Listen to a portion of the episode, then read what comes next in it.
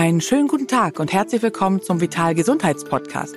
Wir sprechen für Sie mit Experten aus allen Fachrichtungen über Vorsorge, Behandlungsmöglichkeiten, gesunde Ernährung, Bewegung und natürlich auch Entspannung. Kurzum, alles, was wir brauchen, um uns im Leben wohler zu fühlen. Sie denken bei Gürtelrose auch an einen harmlosen Hautausschlag? Dann sollten Sie jetzt genau hinhören. Denn Gürtelrose ist eine ernstzunehmende Erkrankung, die zwar häufig von Juckreiz und Pusteln begleitet wird, jedoch insbesondere bei älteren Menschen auch zu langanhaltenden Nervenschmerzen führen kann. Diese starken Schmerzen können das Leben der Betroffenen über lange Zeit stark einschränken. In dieser Podcast-Folge erfahren Sie mehr über die Krankheit Gürtelrose, ihre Symptome, Komplikationen und die Präventionsmöglichkeiten.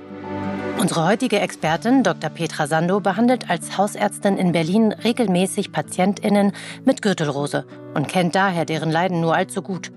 Die heutige Folge wird von GlaxoSmithKline präsentiert. Herzlich willkommen. Mein Name ist Charlotte Kalinder und ich habe heute die Ehre, den Podcast zum Thema Gürtelrose zu moderieren. Und ich begrüße zu diesem Thema Frau Dr. Petra Sando. Herzlich willkommen. Herzlich willkommen auch von mir. ja, wir sprechen heute über das äh, spannende Thema Gürtelrose und ich glaube, dass jeder dieses Wort ja mal gehört hat. Ähm, man kennt es auch unter Herpes zoster. Vielleicht können Sie erstmal so für alle erklären, was ist Gürtelrose überhaupt?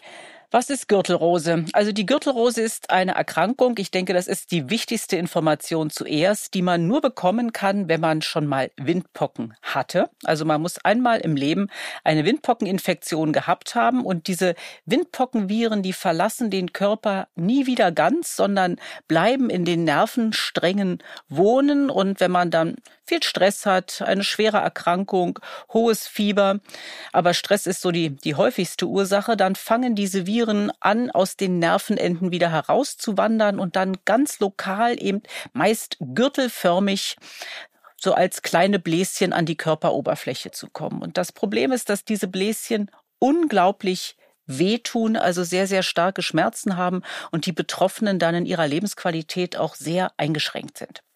Okay, also das ist etwas, was natürlich schon mal sehr unangenehm ist. Und jetzt haben Sie ja gesagt, jeder, der schon mal Windpocken hatte, ne? Wie viel Prozent der Bevölkerung ist denn das eigentlich? Mhm. Kann man das so ungefähr sagen? Ja, das liegt so ein bisschen an den Jahrgängen. Also heute, die Kinder werden ja gegen Windpocken geimpft, aber diese Impfung gegen Windpocken, die gibt es, die gibt es erst seit ungefähr 15 Jahren. Wir Älteren haben alle als Kinder die Windpocken gehabt. Die Windpocken heißen Windpocken, weil sie sich durch den, mit dem Wind vermehren. Das heißt, einer in einem Hochhaus hat die Erkrankung und der Rest ähm, in allen Etagen ist auch betroffen. Das heißt, das ist eine hochinfektiöse Erkrankung, Übersetzt, jeder, der nicht geimpft ist, also gerade wir Älteren, haben es höchstwahrscheinlich als Kinder gehabt. Im Grunde kann man das auch ein bisschen vergleichen mit dem äh, Lippenherpes, oder? Dass äh, man im Grunde es in sich trägt, also die meisten von uns, und es aber nur ausbricht, wenn eben das Immunsystem mhm. gestresst ist. Mhm. Und äh, das trifft auch zunehmend dann die Älteren äh, der Gesellschaft, oder? Ja, auch im Alter oder bei der älteren Bevölkerung ist das Immunsystem fast dauerhaft gestresst. Grund dafür ist etwas, das wir Immunseneszenz nennen. Das heißt auch, dass das Immunsystem altert, genau wie, wie alles andere in unserem Organismus. Und wir wissen, dass so ab 60 wir ungefähr nur noch 40 Prozent unseres ursprünglich angelegten Immunsystems wirklich haben. Das heißt, die Wahrscheinlichkeit, Erkrankungen zu bekommen, ist ab 60 einfach sprunghaft erhöht. Ah, okay, das ist ja interessant. Das habe ich tatsächlich auch nicht gewusst, dass das Immunsystem automatisch dann, aber es macht ja auch Sinn, ne, dass äh, ähnlich wie alle anderen Funktionen, das dann eben äh, auch mhm. abnimmt. Wenn wir jetzt sagen, Stress äh, ist für unser Immunsystem ja ein Stressor, was ist denn noch Stress für unser Immunsystem? Was sollten wir vermeiden? Es gibt ganz viele Stressoren für unser Immunsystem. Das heißt wenig Schlaf, viel Alkohol, Stress im Bezug auf gemobbt werden am Arbeitsplatz, Ärger in der Familie, Todesfälle in der Familie. Das sind alles Dinge, die einen, eine Gürtelrose auslösen können, aber eben auch chronische Erkrankungen, andere Infektionen, die wir in uns tragen. Der Körper ist konzentriert auf diese Dinge und für die Abwehr der Windpockenviren bleibt dann zu wenig übrig. Das heißt, es gibt eine große Menge von, von Stresssituationen, die unser Immunsystem so reduzieren können, dass die Windpockenviren wieder aussprossen können. In den Wintermonaten ist das sehr gerne auch einfach eine ganz banale Erkältung mit, mit Fieber. Also immer wenn das Fieber so die, die Körpertemperatur so die 38,5 Grad überschritten hat, ist das Stress fürs Immunsystem und es kann dann zu einer, zu einer Folgeaussprossung von Windpockenviren führen. Und Sie sagten ja, dass dann diese typischen Bläschen auftreten. Ne? Wenn so zu den, woran merkt man denn als allererstes, dass es dazu kommt? Sind das die Bläschen oder gibt es da noch mehr Begleiterscheinungen? Also es wäre wunderschön, wenn das immer die Bläschen wären, denn dann wäre es für alle Beteiligten relativ einfaches zu erkennen. Es gibt Menschen, die diese typischen Symptome haben, das heißt Bläschen, so als wäre man in die Brennnessel gefallen, auf der Haut, die aber ganz lokal aussprossen wie gesagt, gürtelförmig, daher eben der Begriff Gürtelrose. Das passiert immer in einem Nervenversorgungsgebiet. Also diese Bläschen sind wirklich wie mit dem Lineal gezogen auf der Haut begrenzt. Das ist kein rundes Areal, sondern immer ganz, ganz flächig wie mit dem Lineal gezogen. Aber es gibt leider auch Menschen, die diese Bläschen nicht bekommen, die nur eine Rötung auf der Haut haben, vielleicht ein bisschen Schuppung, aber allen typisch ist immer ein starker, ganz brennender, stechender Schmerz in dieser Region. Und ich sehe in der Praxis auch immer wieder Patienten, die kommen und sagen, sie haben Rückenschmerzen seit ein paar Tagen, starke Rückenschmerzen. Und wenn man sie dann auszieht und sich die Haut anguckt, findet man diese, diese Zosterbläschen. Also der Schmerz ist eigentlich das, das typische die Bläschen würden uns die Diagnose einfach machen, sind aber leider nicht immer da. Das heißt, es gibt auch, dass es nur Rückenschmerzen sind und man muss dann äh, herausfinden, dass es eine Gürtelrose ist, obwohl noch nicht mal wirklich überhaupt Bläschen zu sehen sind. Die Bläschen müssen nicht sein, das ist genau das Problem. Es muss ja auch nicht mhm. am Rücken sein. Es gibt die, die Gürtelrose zum Beispiel auch im Gesicht. Das ist dann ganz besonders unangenehm.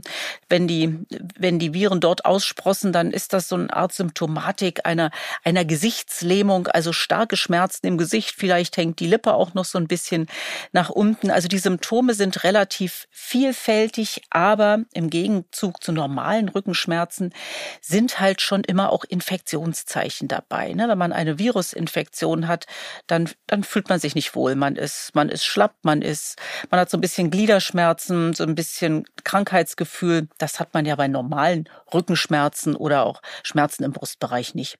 Okay, das heißt, das wäre dann sozusagen das Detektivische, äh, dass man zusammen mit diesen Rückenschmerzen oder generell Schmerzen dann eben auch dieses allgemeine Krankheitsgefühl hat und dann noch möglicherweise die Bläschen. Da, mhm. da könnte man dann so in die Richtung denken.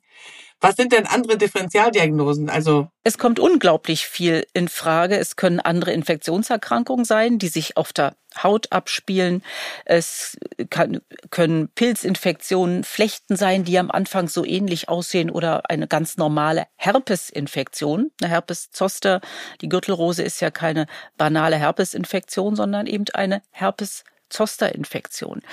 Aber wenn wir es am Rücken haben, also wenn die Bläschen oder der, die Aussprossung am Rücken ist, dann ist das, was wir differenzieren müssen, sind es eventuell Rückenschmerzen, Muskelentzündungen im, im Rückenbereich und im Gesichtsbereich, das habe ich ja eben schon erwähnt, da müssen mhm, wir über genau. diese klassischen Gesichtsschmerzen, Trigeminusneuralgie, auch Zahnschmerzen kommt in Frage, Gesichtslähmungen, ähm, also ganz, ganz vielfältig all das, was irgendwo mit Nerven zu tun hat, müssen wir als, als Differentialdiagnose ausschließen.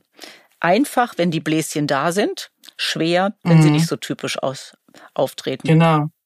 Und wahrscheinlich ist die erste Anlaufstelle ja auch der Hausarzt, ne? Also da ist natürlich äh, auch kein Facharzt so wirklich gefragt erstmal, sondern erstmal der Hausarzt, ne? Ja, das ist wieder so ein bisschen, wo, wo passiert gerade etwas. Ich erlebe auch Patienten, die, Patientinnen in dem Fall natürlich, die, die zuerst zum Gynäkologen gehen, weil sie so unklare spitze Schmerzen in der unteren Körperpartie haben. Ich habe mhm. auch Patienten, die gehen erst zum Orthopäden, weil sie wirklich denken, es sind Rückenschmerzen oder sie gehen zum, zum Urologen, weil sie denken, sie haben Probleme mit Niere und Blase. Also es ist wirklich immer so ein bisschen abhängig davon, wo sitzt es, aber ich würde schon sagen, dass etwa 70 Prozent zuallererst zum Hausarzt gehen, zumal viele unserer Patienten und Patientinnen heute über das Erkrankungsbild Gürtelrose doch schon eine ganze Menge wissen. Ja, das stimmt. Man hat es dann doch schon öfter auch gehört. Ne? Äh, jetzt ist es ja auch ein großes Thema, weil nicht nur die Symptome natürlich mhm. sehr unangenehm sind. Ähm, wie lange dauert das ungefähr jetzt so im, im Verlauf, wenn die, die Grunderkrankung jetzt mit der Behandlung? Also die infektiöse Form der Gürtelrose, also das heißt, da, wo die Viren aktiv sind, das ist ein Zeitraum von zwei, maximal drei Wochen. Wenn die Bläschen hm. anfangen zu, zu schorfen, dann ist man nicht mehr infektiös. Und die Erkrankung geht so langsam ihrem Ende entgegen. Was aber leider bleiben kann und wirklich auch sehr häufig bleibt und das Ganze auch bis zu einem halben Jahr nach Infektion. Also wenn die Haut schon wieder ganz toll aussieht und auch sonst keine Symptome mehr da sind.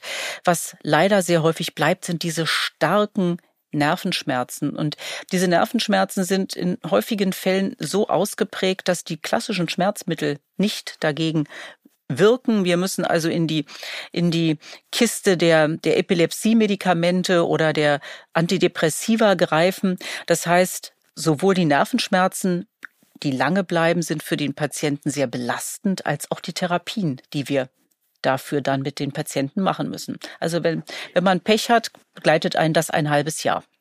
Wahnsinn. Aber das ist ja, wovon Sie ja sprechen, ist ja die Post-Zoster-Neuralgie, oder? Ist das dann genau. nochmal die, mhm. der schwerere Verlauf?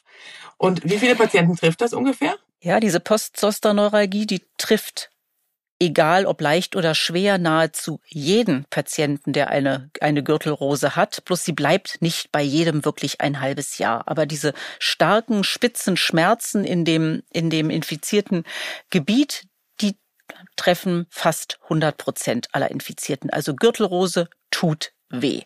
Aber wir müssen bei etwa. Wie, wie, muss man sich den Schmerz denn vorstellen? Also, wenn ich da jetzt so kurz. Also, ist das eher ein innerlicher Schmerz oder äußerlich? Mir beschreiben die Patienten das immer, das fühlt sich an, als würde man mit einem Messer wirklich in dem, in dem betroffenen Körperareal rumbohren. Also so ein ganz oh starker, spitzer Schmerz. Nicht so was Dumpfes, sondern so ein spitzer Schmerz. Ich denke, man kann das ganz gut mit starken Zahnschmerzen vergleichen, weil auch das ist ja ein Nervenschmerz. Ne? Immer mhm, dann, wenn stimmt. Nerven wehtun, Nervenschmerzen machen so einen spitzen, hellen, extrem unangenehmen Schmerz. Und den muss man dann tatsächlich ertragen. Die Medikamente, wenn Sie jetzt sagen Epilepsie-Medikamente mhm. oder auch Antidepressiva, das hilft ja auch nicht sofort. Ne? Also das äh, muss ja erstmal eine Weile auch dann gewirkt haben.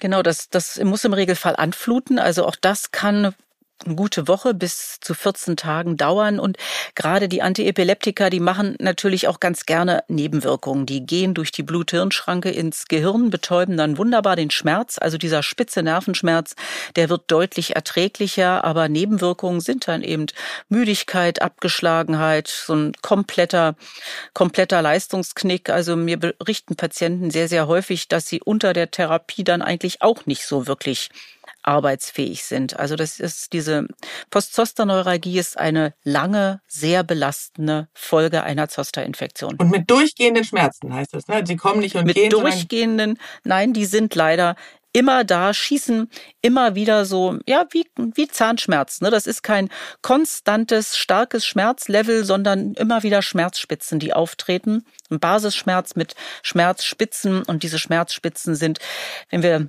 wir skalieren ja Schmerzen in der Medizin von mhm. eins bis zehn und wenn ich die Patienten frage, wie stark sind denn diese Schmerzspitzen von eins bis zehn, dann sagen viele, das ist schon acht bis neun. Also ein wirklich extrem starker Schmerz. Wahnsinn.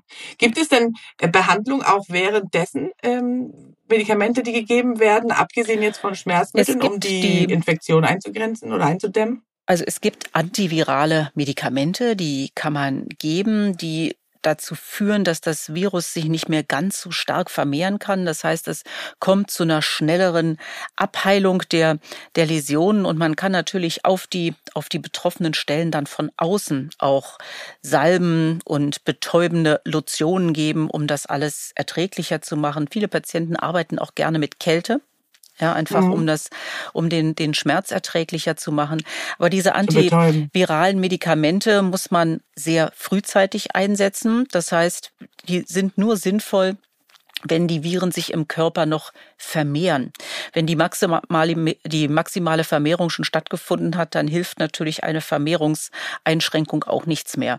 Und da Patienten oftmals sehr lange warten, bis sie zum Arzt gehen, weil eben die Symptome am Anfang überhaupt gar nicht typisch sind oder sie wirklich denken, sie haben Rückenschmerzen und das kann man mit, mhm. mit einem Schmerzpflaster oder einer heißen Badewanne ganz gut in den Griff bekommen, kommen die Patienten häufig auch dann zu spät in die Praxis. Das heißt, dass wir mit antiviralen Medikamenten nichts mehr erreichen können. Der Schmerz bei Gürtelrose fühlt sich an wie ein Messerstich in den Rücken. So wie Pia beschreiben viele Gürtelrose-Patienten ihre Schmerzen. Für viele Betroffenen sind die Schmerzen bei einer Gürtelrose mit das Schlimmste, das sie in ihrem bisherigen Leben erlebt haben. Gerade ältere Personen entwickeln durch ihr schwächer werdendes Immunsystem häufig eine Gürtelrose und haben mit den Folgen sehr zu kämpfen. Damit es gar nicht erst zu einer Gürtelrose und den damit einhergehenden starken Schmerzen kommt, empfiehlt die Ständige Impfkommission allen Personen über 60 Jahren eine Impfung. Auch für Personen mit Grunderkrankungen ist eine Impfung empfohlen, hier bereits ab 50 Jahren. Bleiben Sie dran und erfahren Sie jetzt mehr über Gürtelrose. Präsentiert von GlaxoSmithKline. Ist es denn so wie bei manchen Viruserkrankungen auch, dass das chronische Fatigue-Syndrom da eine Rolle spielt? Also ist das äh, auch ein Thema, dass die Erschöpfung haben? Alle Virusinfektionen sind Ganzkörperinfektionen. Also wir sagen immer so Systemerkrankungen dazu und diese Müdigkeit, diese Abgeschlagenheit, die gehört fast zwingend dazu. Und die Patienten Glück haben nur so lange, wie die Infektion anhält, aber es kann auch, wie gesagt, begleitend mit den, mit der Neuralgie bis zu einem halben Jahr andauern. Okay.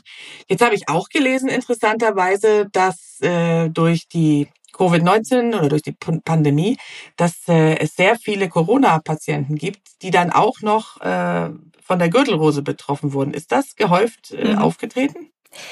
Es ist sowohl gehäuft nach Infektionen aufgetreten, es ist auch gehäuft nach der Impfung aufgetreten. Und Grund dafür ist einfach, dass das Immunsystem bei beiden, sowohl bei der Infektion als bei der Impfung, ja erst einmal mit anderen Dingen beschäftigt wird und für den Abwehr der Windpockenerreger, die im Körper ja noch vorhanden sind, dann einfach zu wenig Immunzellen übrig bleiben. Also das ist nichts Typisches bei der Corona-Infektion. Das kann bei einer Influenza genauso passieren oder auch bei anderen Infektionserkrankungen.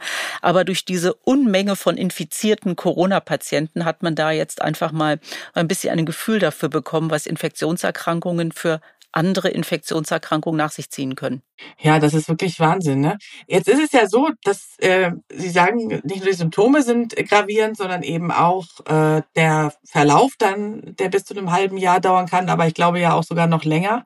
Und dann ist es im Grunde ja auch keine, ähm, nicht verwunderlich, dass es eine Impfung gibt dagegen, ja, weil sonst wäre ja sozusagen auch der Gedanke, ist das wirklich notwendig, ne, wenn es einfach nur eine dreiwöchige Infektion ist, aber wie Sie es beschrieben haben, diese starken Schmerzen und auch der Verlauf später, mhm. dass man damit so lange zu tun hat und auch die Erschöpfung, die rechtfertigen natürlich, sonst würde es die STIKO ja auch nicht empfehlen, diese Impfung, die es gibt. Vielleicht mhm. können Sie mal berichten, ähm, die ist ja seit 2018 auf dem Markt und ist mittlerweile schon sehr etabliert, ne? Seit 2018 genau, das sind jetzt, das sind jetzt vier Jahre, wo wir Erfahrung mit dieser Impfung haben. Es gab im Vorfeld schon eine Impfung, die aber von der STIKO nie empfohlen wurde, weil Daten fehlten und vor allen Dingen, ähm, weil sie auch sehr schwierig in der Anwendung war. Aber diese jetzt seit 2018 erhältliche ist von der STIKO empfohlen, weil sie mit einer Wahrscheinlichkeit von deutlich über 90 Prozent. Also wir sind so in, Studien geht das so ein bisschen hin und her. 90 bis 95 Prozent wirklich vor der, der Gürtelrose schützt und eben nicht nur vor dieser Aussprossung der, der Viren und der Bläschenbildung, sondern, und das ist für mich ganz wichtig, auch vor dieser Post-Zoster-Neuralgie.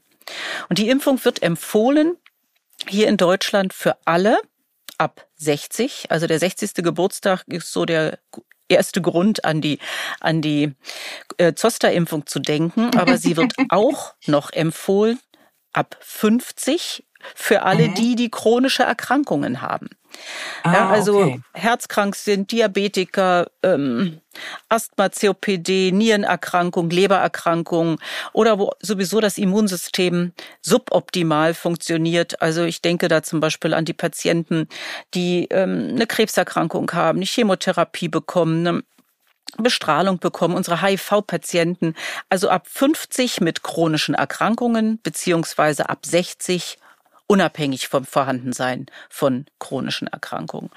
Und die Impfung, wie gesagt, sie ist hochwirksam. Man gibt sie zweimal im Abstand von mindestens einem Monat, maximal sechs Monaten und hat diese wahnsinnige Schutzwirkung. Und ich denke, das ist etwas, was ich zumindest all meinen Patienten, die da in Frage kommen, auch wirklich aus vollem Herzen empfehle. Und das heißt, man kann sich dann ja im Grunde schon mal so, ein, äh, so eine Memo machen, äh, wie Sie gerade gesagt haben, ab 50 beziehungsweise ab 60. Wo bekommt man denn die Impfung dann? Primär wie alle Impfungen natürlich beim Hausarzt. Wir sind ja so die, die Kernkompetenzgruppe für, für Impfungen, also die Allgemeinmediziner.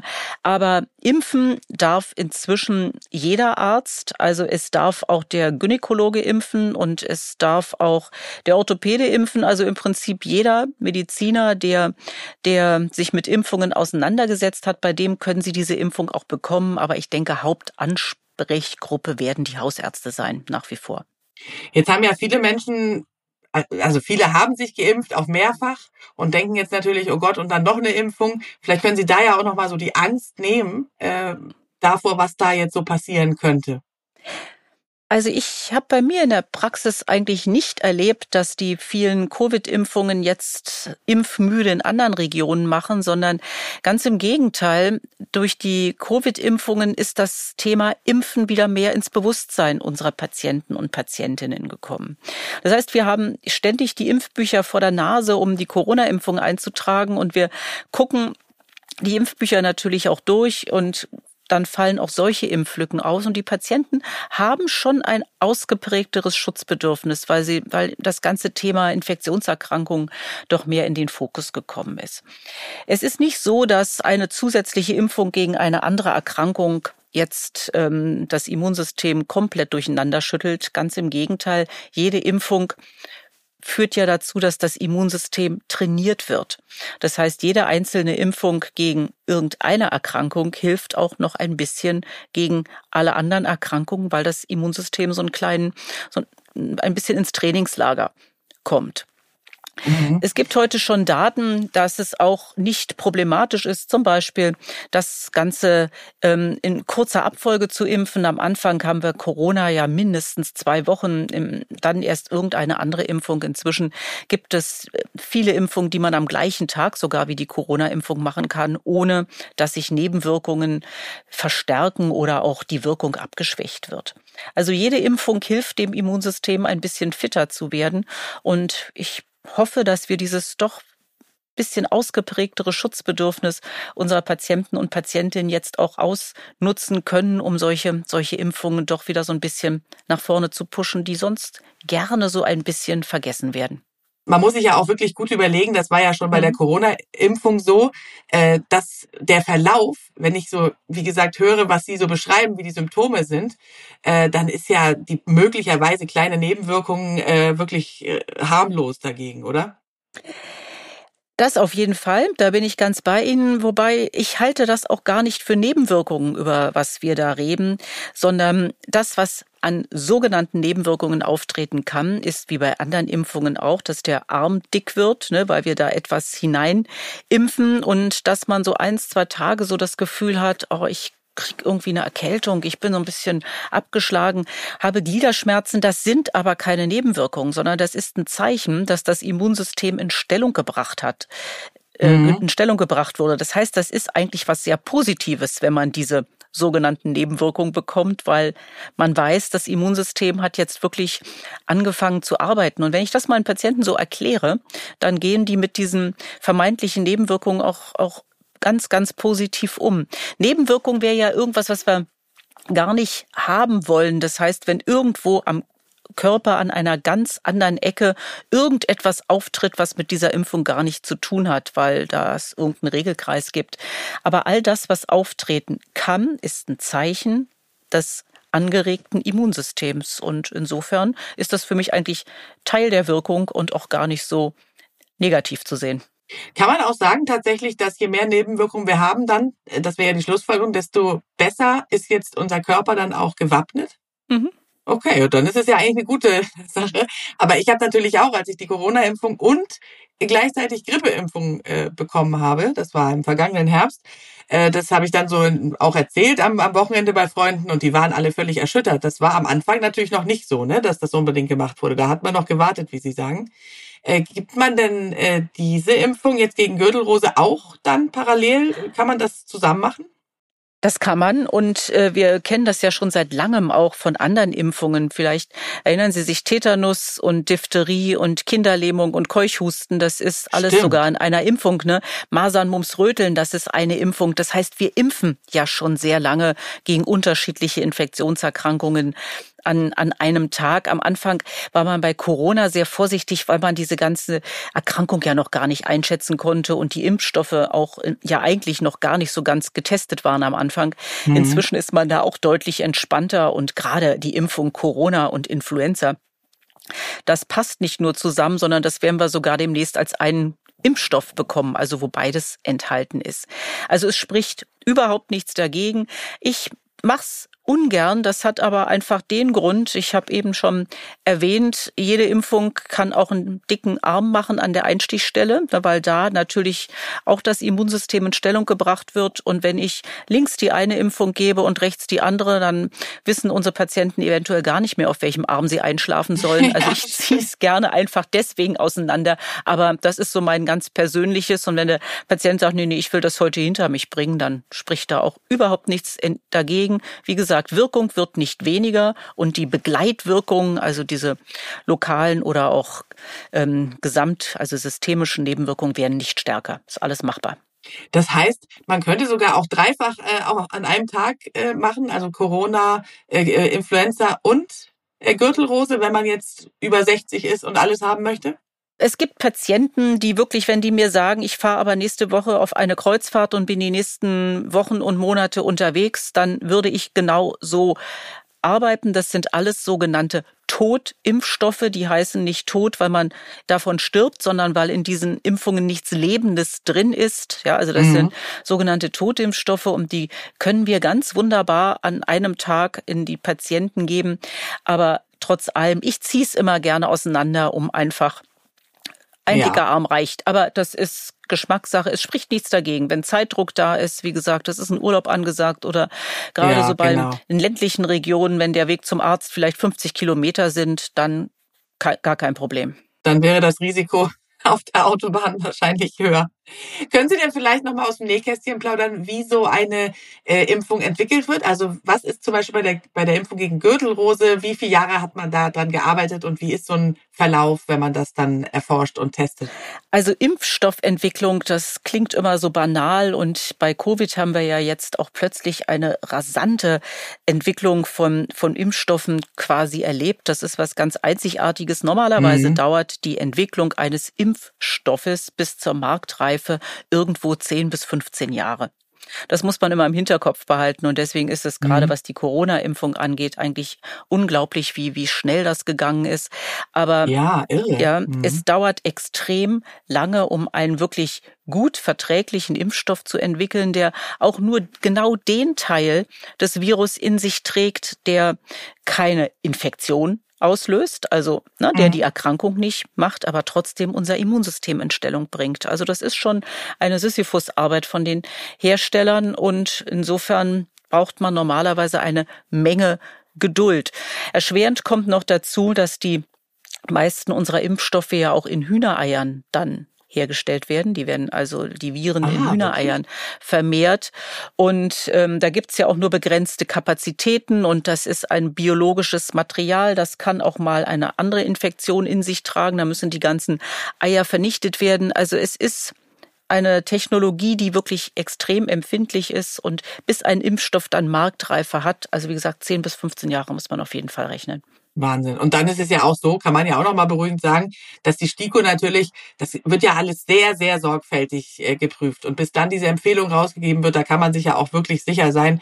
Deswegen haben die sich natürlich bei Corona auch so ein bisschen schwer getan oder bei der Pandemie, äh, dass das so schnell ging. Ne? Aber das war, da war einfach Eile geboten.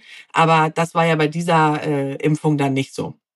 Die STIKO ist ein, ein Gremium hier in unserem Land, was das, wie Sie eben gesagt haben, extrem prüft. Wobei, ich muss auch noch so ein bisschen dazu sagen, das heißt nicht, dass nur die Menschen geimpft werden dürfen, die eine STIKO-Empfehlung haben. Also ich habe auch immer wieder Patienten, die jünger sind als 50, aber die mhm. wissen, dass Gürtelrose eine ganz grauslige Erkrankung ist und die vielleicht jemanden kennen, der eine Gürtelrose hat mit, mit seinen Begleitfolgen. Äh, auch die können wir impfen. Der Impfstoff ist zugelassen ab 18. Aber okay. da er nicht von der STIKO für diese Gruppe empfohlen ist, muss der Patient diese Impfung dann alleine bezahlen. Also das ist der Unterschied. Ne? Die STIKO ist nicht ähm, der, der Zulasser des Impfstoffes. Das mhm. macht das Paul-Ehrlich-Institut, die da die den Daumen drauf haben, die die Qualität der Impfstoffe prüfen. Die STIKO entscheidet quasi auch über die Finanzierung. Wer in unserem Land bekommt diese Impfung bezahlt von den gesetzlichen Krankenkassen, wer hat ein Anrecht darauf. Und die, für die mhm. die STIKO nicht empfiehlt, die müssen dann halt selber zahlen, wenn sie es haben wollen. Ja, ich überlege jetzt auch, wenn ich jetzt, ich bin ja 47, äh, ähm, aber hatte auch Windpocken, also da kann man sich ja schon fragen, ob man ob man es nicht tatsächlich doch schon macht. Ne?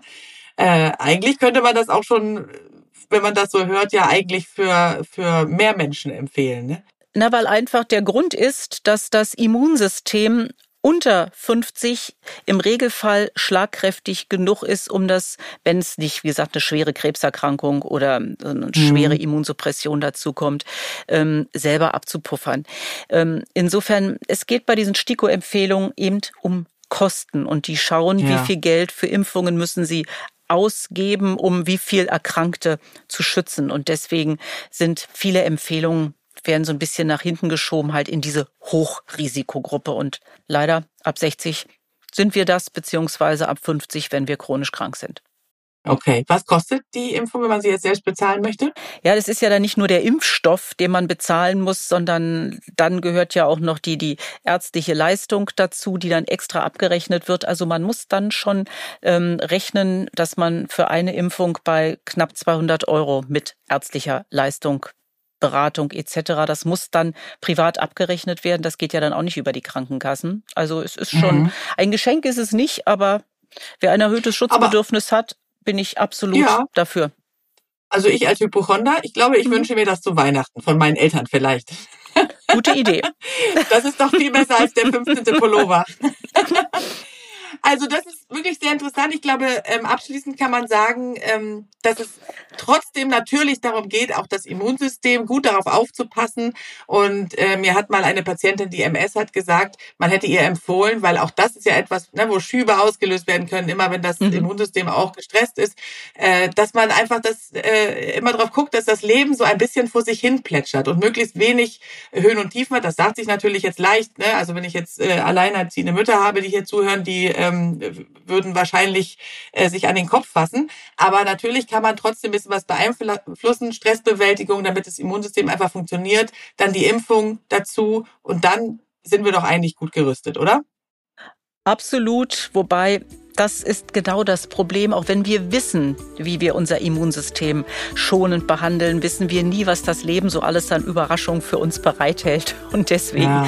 denke ich, ein schonender Umgang mit sich selber plus eine Impfung obendrauf, dann genau. sind wir mit Sicherheit gut gerüstet. Toll, das ist ein schönes Schlusswort. Vielen, vielen Dank, Frau Dr. Sandorf, für diese vielen Informationen. Ich hoffe, es hat allen, die zugehört haben, viel geholfen. Wenn Fragen sind, gerne melden.